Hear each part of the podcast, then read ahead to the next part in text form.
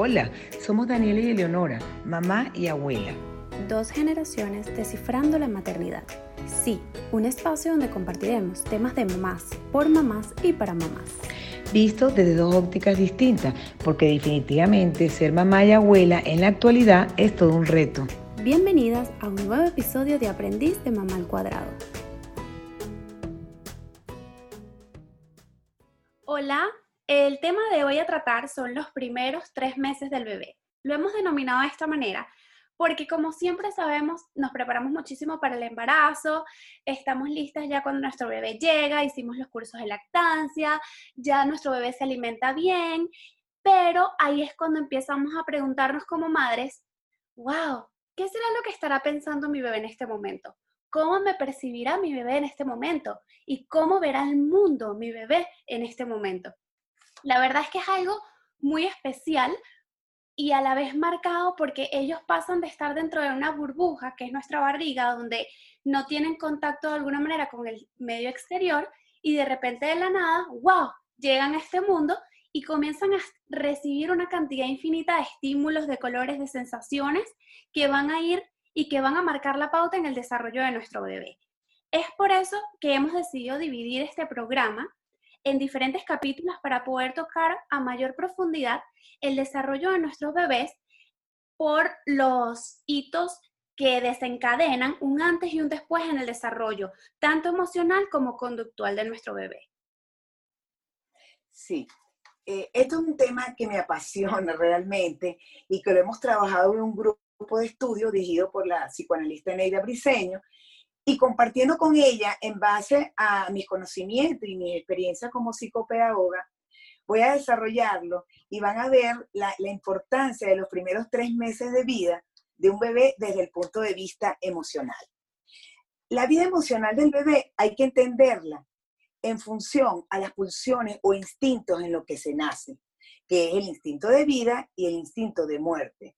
Del instinto de vida se desprenden las emociones relacionadas con el amor, el oxígeno de la vida, con el placer, con la satisfacción, con la reparación de lo destruido, en sí con el amor por la vida. Y del instinto de muerte o destructivo se desprenden todo lo que tiene que ver con las emociones ligadas a la frustración, al odio, a la destrucción, a la envidia, todas las emociones ligadas con la, a la destrucción. Entonces, es importante definir primero qué es un instinto para que se pueda entender lo que es la emoción de la vida y la emoción del bebé. El instinto es un buscador de objeto. El niño desde el primer instante en que nace está equipado desde el punto de vista mental de poder establecer relaciones y fantasías. Relaciones objetales, o sea, quiere decir con personas y objetos, tanto en su fantasía como en la realidad. Y en vista de eso, sus fantasías van a estar ligadas siempre a lo que es bueno y a lo que es malo, o sea, a lo que es gratificante y lo que es frustrante. Una fantasía frustrante de un bebé es cuando él tiene, un ejemplo, cólico y se siente frustrado eh, o, cuando él tiene hambre y, y siente un malestar por hambre. Eso para el bebé es una sensación displacentera o desagradable. Desde el punto de vista biológico o neurológico, en los primeros tres meses de vida, todavía el bebé no está mielinizado neurológicamente. Por lo tanto, el bebé es inmaduro y no puede establecer una relación total con las cosas. O sea, que lo que es bueno en un determinado momento podría ser malo en otro, sino que él en su mente ve una división total en lo que es bueno por un lado y en lo que es malo. Él después de los tres meses, cuando empieza a madurar y a partir de los seis meses, que son etapas muy claramente definidas, el niño, por eso lo estamos dividiendo así, el niño empieza a sentir desde el punto de vista de la madurez que él puede eh, eh, integrar o sea, y comprender que el mismo pecho que forma parte de la mamá, que ya lo integra, que es el mismo pecho que lo frustra, pero que también lo alimenta y lo puede gratificar.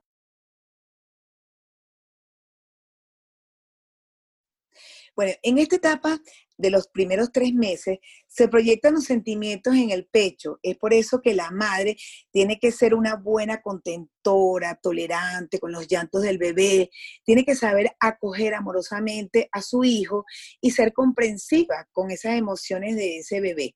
Y, devolverle esos sentimientos de manera positiva, con cariño, ternura. Y, y para mí la palabra clave en este momento es la tolerancia, pues este, la tolerancia que tenga la mamá hacia el bebé, con los llantos, con, porque al principio es un poco difícil eh, la conexión entre, porque las mamás no saben qué es lo que está pasando y qué es lo que quieren porque no hay una comunicación verbal. Pero por eso que en, este, en esta etapa la mamá debe estar eh, con mucha armonía y, y con mucho apoyo en cuanto a su entorno.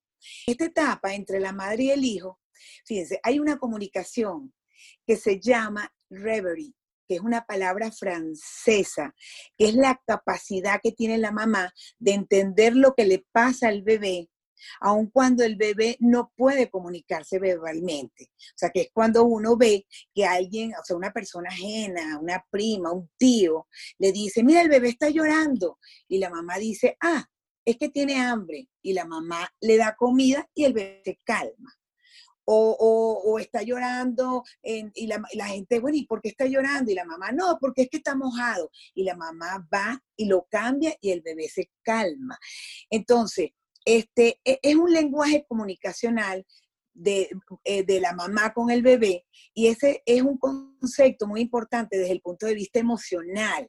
Y, y, en la medida en que la madre es buena contentora, va a hacer que el bebé le predominen los sentimientos de instinto de vida y que las emociones eh, sean emociones gratificantes para el bebé. Y eso lo va a ayudar a que fluya la evolución y el desarrollo, pues, en todo su sentido. Y va a canalizar esas emociones para que alcance unas etapas superiores. Entonces, es bien importante que se dé esa comunicación entre la mamá y el hijo, porque cuando la mamá no está conectada con su bebé, no tiene un buen reverie, que es la, la palabra, ¿no? Que uno, uno ve que hay mamás que le, dan, le están dando pecho al niño y de repente uno ve que la mamá no está como conectada, o sea, está pendiente del celular o, o, está pendiente de otro. Y por eso que es importante que la mamá en ese momento como que se olvide de, todo y se conecte con, con, ese momento tan, tan mágico. Sí, totalmente. Como yo eh, había comentado anteriormente, y personas este, que se dedican al tema han definido diferentes, lo que llaman en inglés milestones, que son los hitos, y son esos momentos que van a marcar la diferencia en el desarrollo, un antes y un después, es como un evento significativo en el desarrollo de nuestro bebé. Eh, hay diferentes aplicaciones incluso que son súper recomendadas y que yo considero que es lo ideal que las madres lo tengan, que permiten a uno identificar los diferentes hitos que va a tener nuestro hijo con el pasar de las semanas. Y entonces eso adicionalmente te sirve de guía, porque generalmente estos hitos o estos, estas evoluciones y desarrollos de nuestros niños van a estar marcadas o van a estar muy asociados con sentimientos a veces vamos a ver como unos cambios en su manera de ser, van a estar quizás un poco más irritables, porque de hecho muchas veces se asocia que cuando el niño logra un desarrollo o pasar un siguiente, ya sea voltearse, comenzar a gatear, genera un agotamiento mental y físico para el niño que de alguna forma lo va a proyectar llorando más o quejándose como algún cambio en su conducta. Este que es importante, por eso también eh, como decimos, es muy importante que las madres estén siempre conscientes de la evolución de sus hijos. Estar conscientes de que pasaron de estar en la barriga, dentro de su vientre, en un mundo aislado y protegido y controlado, a estar, como dije anteriormente, rodeado de demasiados estímulos para los cuales ellos no estaban acostumbrados y que no necesariamente su nivel de desarrollo emocional, como tú comentabas, va a la par de todo el entorno que los rodea. Entonces, por eso es muy probable que podamos ver ciertos signos como que el bebé llore más durante esos periodos de tiempo, se ponga un poco más irritable, incluso puede perder el apetito, quiera estar más eh, con la madre de lo normal, tenga algunos trastornos del sueño e incluso pueda generar nuevos patrones de conducta como que se empieza a chupar el dedo o en resumen, son cambios que vamos a poder observar en nuestros hijos y que nos van a permitir dar guías y luces de los cambios que ellos están desarrollando. Y como decías tú, mamá, es importante que la madre siempre tenga paciencia y que se ponga en el lugar del bebé, que trate de ser un poco más empática para poder entender la evolución que está sufriendo o que está viviendo nuestro niño. Eso está claro, sí. Sí, está claro que al nacer el bebé comenzará su periodo de, de, desarrollo y de maduración. Y que cada niño también es importante saber, cada niño tiene su propio ritmo de crecimiento. El primero de los sentidos más, más efectivos, eh, diría, hablando de, lo, en cuanto a, lo, a las partes conductuales, este, es el olfato, que le permite como reconocer el olor en, ah, de la mamá, ¿verdad? Enseguida que él nace. ¿Ok? Luego está el oído, también, porque reconoce la voz de los padres antes, eh, antes en la, en la barriga. Luego está el sentido del gusto que se va a ir desarrollando, distinguiéndolo eh, con los sabores de la leche, cuando la, mamá come diferentes alimentos, ¿ok? Entonces, en cada mes, el niño, desde que nace, él va a, ir por lo menos este, desarrollando este, sus cinco sentidos. Etapa, por lo menos al principio, ellos no, no observan bien, entonces hay que irlos estimulando, enseñarle este, poco a poco figuras, ¿ok? Porque ellos, esos van a ir progresivamente eh, fijando la mirada, ¿ok? Luego, este, en el segundo mes, ya tú los, bueno, empiezan ellos en la parte motora también, tú los volteas y ellos empiezan a mover el cuellito, eh, cuando también están eh, boca arriba empiezan a, observar sus manos y empiezan hasta apretar, apretar, este, que tú les puedes ir acercando movimientos, este, objetos, perdón, y ellos aprietan. O sea, yo pienso que, que en cada etapa este, lo que hay que hacer es la estimulación directa de los cinco sentidos, que son los primeros tres meses básicos. Claro, eh, me parece súper atinado ese comentario y sobre todo lo que decías que cada niño tiene un proceso evolutivo, que es importante que si bien no vivimos en sociedad y no podemos manejarnos, manejarnos aislados de lo que piensa el resto, de lo que los demás nos comenten y siempre vamos a tener un bebé que va a ser punto de referencia, no sentir que tiene que entrar y que tiene que encajar dentro de esos periodos estipulados, porque definitivamente cada bebé se va a desarrollar de una manera diferente. Lo que decías de las manos es súper interesante porque incluso hay muchos estudios que dicen que el movimiento o la forma, la postura de las manos del bebé puede indicarte cuando el bebé tiene hambre y cuando está relajado. Cuando los bebés tienen hambre tienden a cerrar las manos eh, o cuando están incómodos, mientras que cuando se encuentran relajados las tienden a abrir. Sin embargo, por lo menos en mi caso, yo me recuerdo que mi bebé tendía mucho a tener las, las manos cerradas y yo trataba siempre desde el meñique, tratar de hacerle leves cariños y eso estimulaba la apertura de la mano.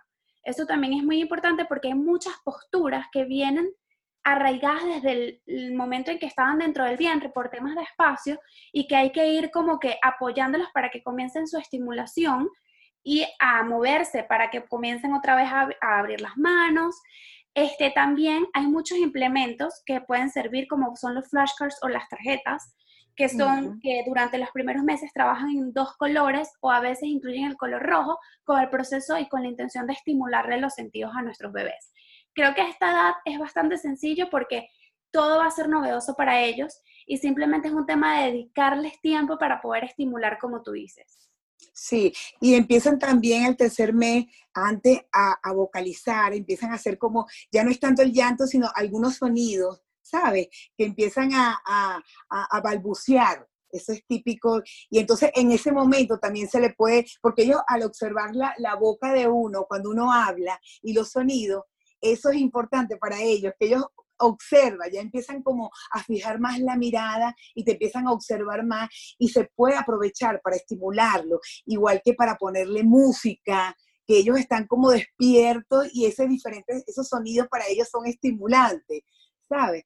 La voz de la madre es súper importante. es impresionante cómo la voz de la madre puede ejercer y puede calmar y puede dar tanta paz y tanta, sí, calmar básicamente cualquier momento inconveniente o en el que el bebé no se sienta cómodo. Entonces ahí... linda seguridad.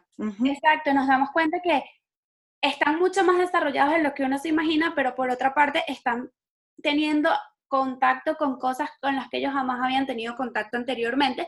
Entonces tiene que ser un proceso eh, con etapas y progresivo y que vaya acorde con su desarrollo cognitivo y emocional. Claro, sí, la, estimulación definitivamente tiene que ser con los cinco sentidos, exactamente, y la parte emocional, pues, y uno, uno como mamá tiene como un conocimiento eh, que, eh, que uno instintivamente lo, lo, lo, demuestra, sí, hacia el hijo y va dando como las etapas, lo vas ayudando a evolucionar, sí. Definitivamente la naturaleza es muy sabia y en el, como yo digo siempre, en el momento que nace un niño también nace una madre, entonces es un proceso de desarrollo de ambos que van a ir poco a poco eh, como integrándose y, y evolucionando de la mano, porque definitivamente así no sea tu primer bebé, cada bebé es totalmente distinto, cada uno tiene una personalidad, unas necesidades distintas, entonces te va a hacer como resurgir otra vez en el proceso de maternidad y prácticamente comenzar desde cero. Entonces definitivamente yo creo que es importante que las madres confíen en su instinto, que no se frustren, que no se comparen, que no comparen a sus niños y que simplemente estimulen y que si ya definitivamente sienten que no cumplen con los plazos, entonces busquen a un especialista que pueda brindarle herramientas a tiempo para lograr el desarrollo correcto de su bebé. Adicionalmente, queremos ofrecerle un lindo obsequio para todas las mamás que tienen bebés pequeños o que están próximas a tener su primer bebé, y es que pueden escribirnos a apprenticelifeone01.gmail.com y con muchísimo gusto les estaremos obsequiando unos flashcards o tarjetas que van a ser perfectas para lograr la estimulación de su bebé durante sus primeros meses. Y así llegamos al final de este episodio de Aprendiz de Mamá al Cuadrado. Muchas gracias por escucharnos y si te gustó, compártelo. No te olvides de seguirnos en Instagram en Apprentice Life 101 y visitar nuestro blog apprenticelife101.com. Somos Daniela y Eleonora, mamá y abuela, dos generaciones descifrando la maternidad.